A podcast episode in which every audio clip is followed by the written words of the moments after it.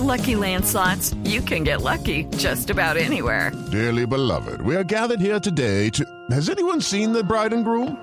Sorry, sorry, we're here. We were getting lucky in the limo and we lost track of time. No, Lucky Land Casino, with cash prizes that add up quicker than a guest registry. In that case, I pronounce you lucky. Play for free at LuckyLandSlots.com. Daily bonuses are waiting. No purchase necessary. Void were prohibited by law. 18 plus. Terms and conditions apply. See website for details.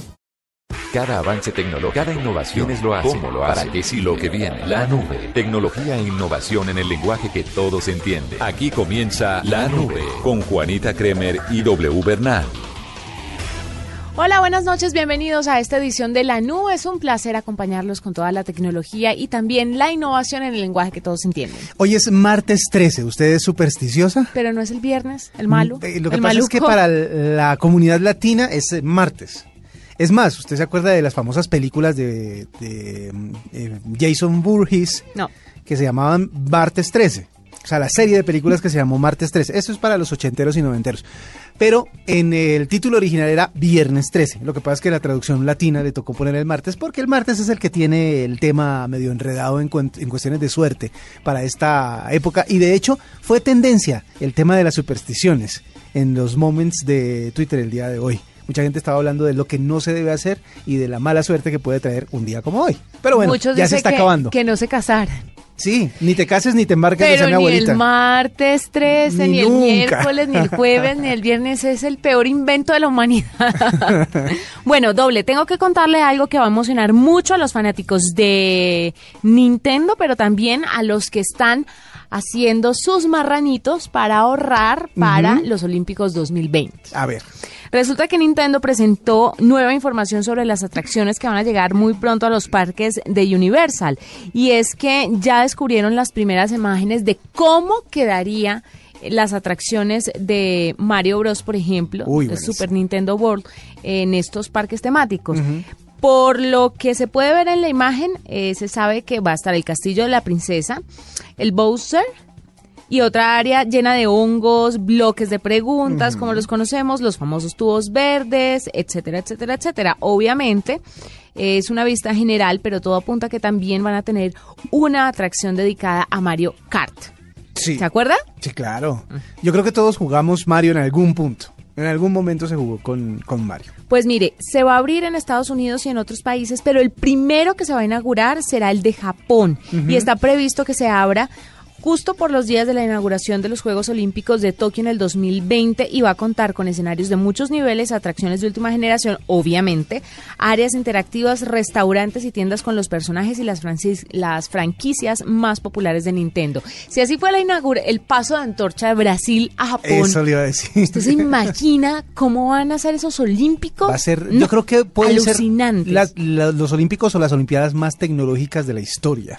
Yo creo que eh, Japón, siendo el líder en innovación y en esas cosas de tecnología, obviamente va a botar la casa por la ventana y deben estar preparándose desde ya, como lo deben hacer, para presentarle al mundo una propuesta absurdamente interesante en términos tecnológicos. Y sabemos que después de eso, eh, muchos de los inventos y de las cosas que ellos desarrollan o de los que, que los países desarrollan Se en términos de olímpicos mundo. se riegan por el mundo y quedan además para que uno vaya a visitar. Exacto, y la apertura de un parque tan ambicioso y de esas dimensiones es una inversión, por supuesto, enorme. Póngale, Uy, eso es, eso es en miles de millones de dólares. 50 mil millones de yenes, De que yenes. equivale a ¿Cuánto? 431.9 millones de dólares. ¿Ya? Claro que Nintendo y el gobierno de Japón esperan ganancias de unos 101 mil millones de dólares recaudados para el Estado y más de un millón de puestos de trabajo en la región de Kansai para 2030 solamente en este parque temático.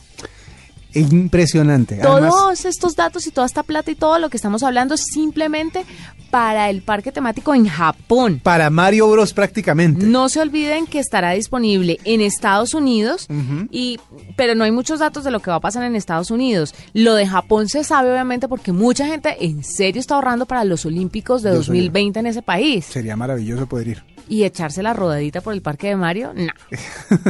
Una Qué locura. buen plan. Oiga, tenía. usted desde ayer anda, o desde hace ya varios días anda hablando acerca de los eh, resúmenes de fin de año, lo que fue tendencia en eh, alguna red, lo que hacen eh, esas mismas redes Sí. en cuanto a resúmenes. Pues bueno, le tengo hoy una lista también.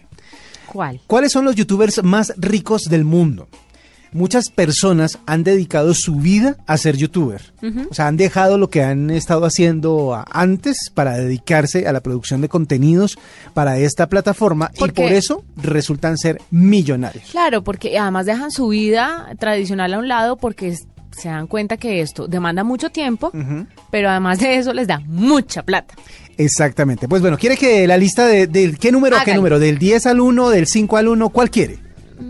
Pues puede ser del 1 al... Bueno, sí, rápidamente del 10 al 1. Rápidamente del 10 al 1. Una pareja de en un canal que se llama Red and Link. Se gana 5 millones de dólares al año. Es un canal de humor, tiene 4 millones de suscriptores y sus protagonistas son dos comediantes que hacen sketch donde pues abordan temas mm, cotidianos, pero obviamente de una forma divertida y por eso lo sigue tanta gente y se ganan 5 millones de dólares al año. Número 9, Colin Ballinger y Psycho Soprano. 5 millones de dólares al año. Esta canción, o más bien esta, este dúo, lo que hace es hacer como monólogos humorísticos, hace muchos temas que tienen que ver con la música. Entonces toman una canción, hacen sketches alrededor de la canción, suben los videos y pues obviamente se ganan muy muy buena plata. El número 8 es Mark Markiplier se gana 5.5 millones de dólares. El creador de este canal tiene 16 millones de suscriptores, se llama Mark Fishback. Y en la plataforma hace comentarios de videojuegos, comparte videos de bromas y también experimentos sociales. Uno de los más famosos es donde parece ser un perro tomando o comiendo espagueti con las manos. Se ve divino. En el número 7, nuestro viejo amigo conocido, Germán Garmendia. Germán Garmendia de Hola, soy Germán, 5.5 millones de dólares al año.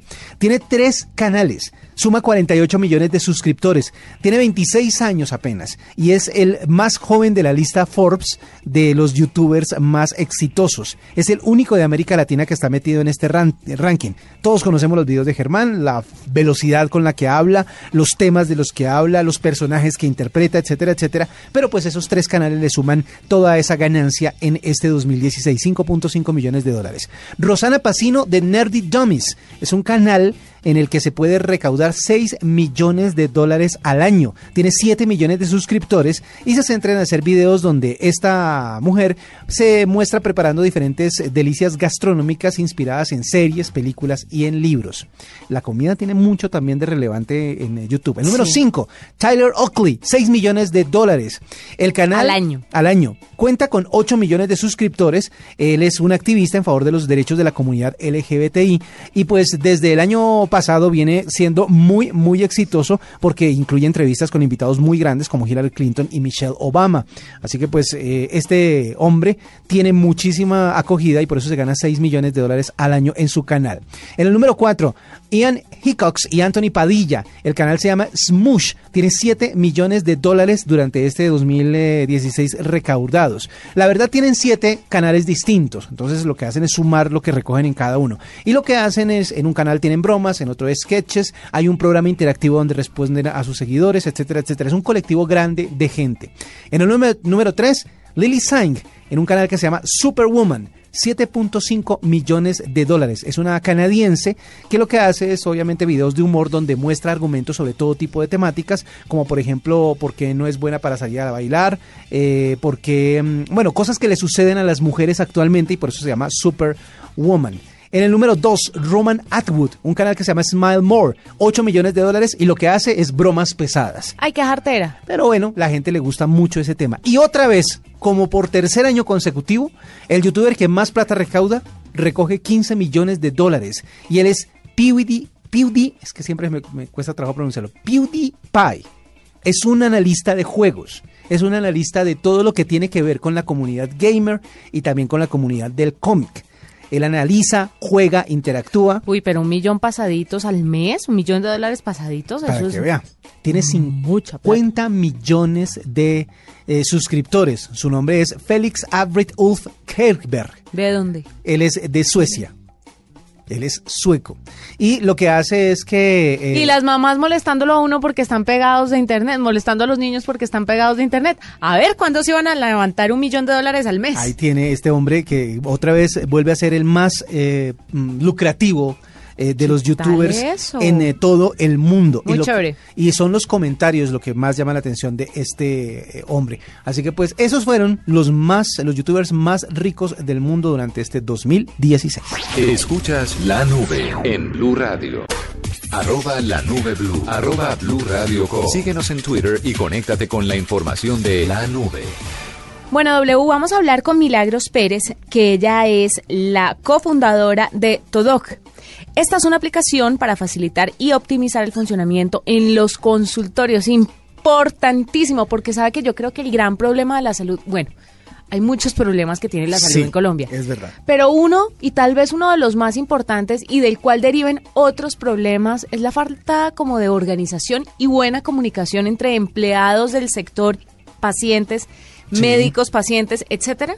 Sí, además porque en muchos casos las situaciones se viven, las situaciones que se viven en un consultorio, por ejemplo, es que la cita se agendó en otra hora, que la persona se equivocó de fecha, que la persona que estaba siguiendo seguimiento tampoco pues eh, se comunicó con el paciente para decirle cuándo tenía la, la cita, etcétera, etcétera. Es un enredo porque mucho de ese procedimiento no se hace de manera tecnológica o no se utiliza la tecnología para eso, sino de manera manual. Pues mire, Milagros está con nosotros y nos va a contar cómo funciona Todoc. Eh, Milagros, bienvenida a la nube. Hola, buenas noches. Hola Juanita, hola Wilson. Bueno, cuéntenos un poquito cómo funciona esta aplicación en primer lugar. Claro que sí, mira, te cuento, Todoc es una aplicación móvil para teléfonos y tablets en los consultorios particulares de, de los profesionales de la salud. Lo que tiene Todoc es que es una agenda que está en la nube, entonces en cualquier momento, en cualquier lado del mundo donde estés, puedes acceder a tu agenda y si tienes a alguien más que te esté ayudando, puedes sincronizarlo para que esas dos personas estén al mismo tiempo editando o creando citas, etcétera. Como es digital, imagínate que recolecta un montón de datos que los puede digerir y puede ofrecerles estadísticas eh, muy claras y visuales para que los dueños de los consultorios puedan tomar decisiones informadas y puedan eh, ver cómo se comportan sus pacientes y cómo funciona en general el consultorio. Pero lo que decían recién, el gran diferencial que tiene esta agenda es que también es un canal de comunicación con los pacientes. Entonces, en el momento que se crea una cita en Todoc, al paciente le va a llegar un mail con la información puntual de día, hora, lugar, eh, y, y esa información que es súper útil para que el paciente se acuerde y que eh, el día antes pueda confirmar si va a asistir o no a la cita. Y también, eh, por ejemplo, si el paciente debe cancelar la cita por alguna razón o debe cambiar la fecha, ¿lo puede hacer a través? En este momento, Wilson, estamos eh, comenzando, de hecho, hace dos meses que estamos en el mercado y estamos centrándonos en que sea una aplicación para el consultorio nomás, entonces toda la gestión la hacen desde el consultorio. Pero, eh, como te decía, el día antes le va a llegar al, al paciente un mail con dos botones, uno que va a decir para confirmar y otro para cancelar. Creemos que la cancelación es tan importante como la confirmación. De hecho, en el momento que un paciente dice que no va a asistir a una cita, imagínate que queda disponibilidad para que otro paciente que, que la necesita pueda asistir y tener la, la atención que necesita. Eh, pero está en nuestro mm, eh, mapa de ruta más adelante, sí, abrir las agendas y que los pacientes puedan gestionar sus propias citas. Dice, pues, el comunicado que nos mandan que los médicos pierden casi un 25% de sus ingresos por culpa de las inasistencias de pacientes a sus citas programadas. Sí, sí, y eso es un problema serio, pero mira que hay otro problema más, más sensible todavía y que fue la razón por la que empezamos a trabajar en esto. Hace año y medio aproximadamente a mi suegra le diagnosticaron cáncer de lengua y le asignaron, imagínate, en la EPC, en la EPS una cita para dentro de seis meses. Imagínate que un cáncer de lengua seis meses es una sentencia a muerte porque no llegas a hacer nada. Por suerte esa historia terminó bien porque conseguimos otro otro especialista, pero eso fue como la gota que rebalsó el vaso y empezamos a ver cómo es que especialistas tenían sus agendas copadas, llenas, para dentro de seis meses. Y lo que vimos es que el nivel de ausentismo es tan alto, como vos decís, que intentan cubrir la agenda para no perder dinero. Pero, en el fondo, los más perjudicados son los mismos pacientes. O sea, Cuando una persona no asiste a una cita, le está sacando el lugar a otra que, por ejemplo, el caso de mi suegra, podría haberla usado y podría haber sido otro final, ¿no? Impresionante, ¿no, doble? Es, es increíble sobre todo porque de verdad con un, con un sistema de, de salud tan lleno de problemas como lo decíamos hace un instante, este suele ser uno de los más comunes y este, lo que usted dice es muy cierto, hace que muchas personas pierdan la oportunidad de ver una cita. Eh, no sé si la aplicación lo tenga o si de pronto pueda ayudar a, a mejorar eh, la siguiente pregunta y es, ¿hay una lista de espera, por ejemplo, para esas citas que se liberan?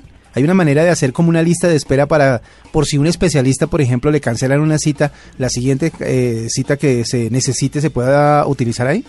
Mira, eso está, estamos trabajando en eso, pero en este momento lo que sí hay es que es muy fácil seguir y hacer seguimiento de las personas que no, que no, que se ausentaron a la cita. O sea, en este momento te queda un registro muy claro de todos los pacientes que no fueron y puedes desde la misma aplicación llamar al paciente o enviar mensaje de texto o enviar mail.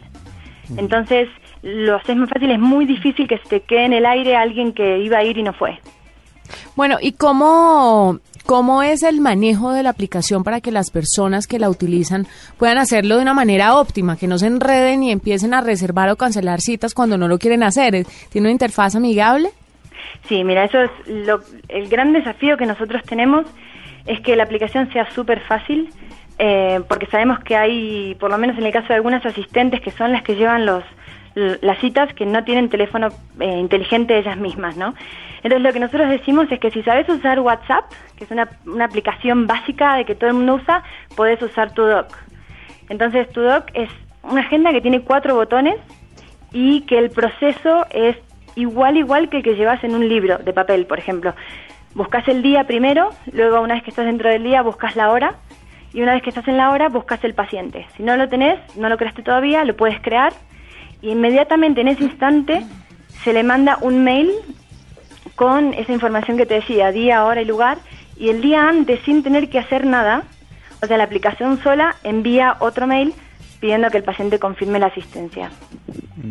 Buenísima la, la idea. Una cosa, eh, si ustedes, eh, ¿hace cuánto están trabajando con ella? ¿Hace cuánto está en Colombia? ¿Cómo les ha ido con el funcionamiento de la aplicación? Mira, hace más o menos dos años que la idea surgió de, de todas estas cosas que te digo, que se fueron sumando. Salimos primero al- a hacer estudio de mercado con un prototipo básico. Eh, tuvo una aceptación fantástica, estuve hablando con un montón de médicos, odontólogos, asistentes, incluso pacientes también que me contaban sus historias. Y eh, yo decidí dejar mi trabajo, eh, me apos- aposté todo lo que teníamos a, a este proyecto y eh, el 1 de octubre, o sea, hace muy poquitito, hace dos meses, salimos al store de Android. Allí le encuentras como Todox, que lo, lo voy a deletrear porque por ahí, si nos escuchan, no entienden cómo se escribe, que es T de Tomás, O de Oscar, D de dedo, O de Oscar, C de casa. En, en Android eh, está como Todoc y hace un mes solamente salimos en iPhone. Que en iPhone está como Todoc App. Y está gratuito. Claro, el modelo es este. Mira, te la puedes descargar gratuita y tiene unas 50 citas mensuales gratis, que se renuevan todos los meses. Entonces, si tienes un consultorio que tienes o, o estás empezando y tienes unos dos pacientes al día, no hace falta que pagues la aplicación y es gratis. Ahora, si tienes un volumen mayor, la aplicación cuesta alrededor de 24 mil pesos mensuales que se pagan en una anualidad de 300 mil. Bueno, está bien. Está, y además justamente ayudará a que los médicos no pierdan dinero, no pierdan ingresos, justamente por el tema del mal manejo de sus agendas en las citas. Exactamente. Esto es, y aparte de darle una posibilidad a los consultores chiquitos que están empezando, que no tengan que gastarse un dineral implementando software súper caros, que te cobran por la instalación, te cobran por la actualización, te cobran por todo, esto realmente es descargártela del store y empezar a usarla, porque no hay que hacer ningún, ningún ajuste en ningún lado. Entonces realmente es llevar tu consultorio chiquitito como si fueses una gran clínica de salud. Fantástico. Milagros Pérez es cofundadora de Todoc para que ustedes descarguen la aplicación y empiecen a gestionar eficientemente todas sus citas eh, en los consultorios también, que Sí. es una gran idea. Milagros, gracias por estar con nosotros. No, gracias a ustedes. Buenas noches. Adiós. Adiós. Esta es la nube de Blue Radio. La nube Blue. Arroba Blue Radio. Síguenos en Twitter y conéctate con la información de la nube. Le conté W que Trump va a reunirse con los líderes tecnológicos del mundo. Algo supe.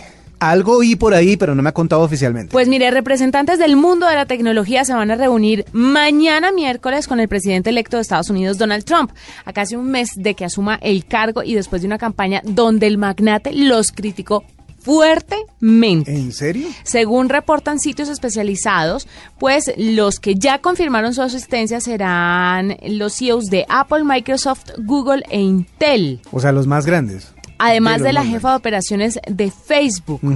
Va a ser en la torre de Trump, en Manhattan, entre los ejecutivos cuya participación no está clara. No está claro si van a ir o no. Está Jeff Bezos de mm, Amazon. El dueño del Washington Post, porque fue uno de los diarios que más criticó a Trump durante su campaña. Pero eso no se sabe si sí o si no. El que definitivamente, definitivamente dijo no fue Elon Musk. Musk. Sí, el de. El fundador y Tesla. CEO de Tesla, exactamente, y de SpaceX, que es una eh, empresa de exploración espacial. Sí. Si bien fuentes indicaron que él tenía toda la intención, no, no de mala gente, pero se le cruzaba la agenda, tenía otras cosas más importantes que hacer. Que hablar con el futuro presidente de Estados Unidos. Sí, él dice que después van a tener que charlar un ratico, pero pues que ahora no puede en este en esta ocasión. Le dijo a Donald, Le- no me llames, yo te llamo. Sí, el contacto con las firmas tecnológicas fue realizado por el jefe de gabinete del nuevo gobierno de Trump, pero además de esto fue también impulsado, ¿sabe por quién? Por uno de los que trabaja en Facebook. Le voy a decir quién. El miembro del, un miembro del directorio de Facebook, que fue uno de los pocos empresarios del mundo tecnológico en apoyar abiertamente a Trump. Y esa fue como la cuota, digámoslo así, de confianza para que el resto de los CEOs dijeran, bueno, vamos a reunirnos a ver qué es lo que pasa. Pero eh, pues todo el mundo está a la expectativa de lo que vaya a pasar en esta reunión. Uno, porque Donald Trump les dio muy duro a los del mundo tecnológico. Y dos, critica mucho a las redes sociales porque dicen que no, no son honestas, no están bien manejadas. Y criticó, por ejemplo, a Apple en su momento por no desencriptar, digámoslo así, algunos celulares cuando se requiere información. Y busca, además de esto, llegar, por ejemplo, a los correos, los famosos correos de Hillary Clinton que mandó a través de su cuenta personal. Dice que ese tipo de información debería estar disponible para el gobierno de los Estados Unidos. Entonces, va a estar caliente esa reunión. Va a estar muy fuerte y además hay que tener en cuenta que de cumplirse las promesas que Donald Trump hizo en la campaña, que mucha gente dice que es posible que lo haga, la tecnología estaría restringida y bastante vigilada durante su mandato. Él eh, creo que está eh, pues como predispuesto a que la tecnología sea una arma, un arma para Un él arma, y un arma para el gobierno y no tanto una facilidad o una comodidad para la gente. Y por eso es que él lo que va a hacer es utilizar la tecnología en su beneficio, o por lo menos eso fue lo que dejó ver en medio de su campaña. Vamos a ver si la reunión con la gente de la tecnología hace que el asunto se vea un poco más claro y sepamos bien hacia dónde se dirige Estados Unidos en términos de eh, control tecnológico, por decirlo de alguna manera. Óigame, usted es una de las asiduas y eh, fanáticas usuarias de Snapchat, ¿no es verdad? Pues digamos que le he bajado un poco. la Pero verdad. usted estaba de defensorísima Sí. de Snapchat, No, diciendo que era la nueva red eh, importante en el mundo. Y no Mm. estaba sola en eso. Muchísima gente estaba diciendo eso. Sí, pero mucha gente creo que ha dejado de utilizarla, sobre todo porque está pegando mucho lo que pasa con Instagram. Exactamente. Y ahora que ya pueden hacer el, el Stories Live. Exactamente. Ahora que ya se puede transmitir video en vivo, aunque no se puede guardar. Pero de Pero todas formas. y no para todo el mundo, ¿no? Exactamente. Funciona y funciona muy bien el tema de los stories en, en vivo. Pero vea que la, re- la versión más reciente de Snapchat, que ya se encuentra disponible para actualizar en todos los sistemas operativos, permite no solo intercambiar texto, sino emojis, imágenes y snaps hasta con 16 personas. Es decir, los snaps grupales acaban de aparecer. Eh, más o menos parecido al resto de interacciones, los eh, chats grupales son privados y duran 24 horas como máximo. Entonces usted puede, por ejemplo, poner uno de los snaps que pone, pero no solo para, no para todos sus seguidores, sino puede elegir a quién y puede intercambiar mensajes y emojis con ese grupo. Entonces, si usted de pronto tiene a toda su familia metida en, en la red social, Sí, sobre todo mi mamá. por ejemplo, mamá está metida eh, en eh, la red social está, y está pendiente de sus snaps, ella hace los propios y de pronto usted quiere compartirle algo que hizo su hijo. Pues, la, la última gracia de Joaquín. Entonces usted lo que hace es decir, no quiero compartirle esto a todo el mundo porque es algo más familiar. Crea el grupo dentro de Snap, de Snapchat y eh, le comparte el snap a toda su familia con la posibilidad de que ellos le vayan contando qué opinan, eh, para que le manden emojis de emoción, de alegría y para que usted siga interactuando con ellos. Eso sí, por 24 horas, desde el momento en el que pone el snap. Desde ahí cuentan 24 horas y se borra, como es eh, tra- tradicional y clásico en esta red eh, social. Así que vamos a, a esperar a que se termine de actualizar en, todos los, en todas las redes, en todos los celulares mejor para que usted pueda usarlo y también crear sus grupos. Esta es una respuesta a todo lo que ha ido copiando Instagram y otras redes de las ventajas que tenía Snapchat.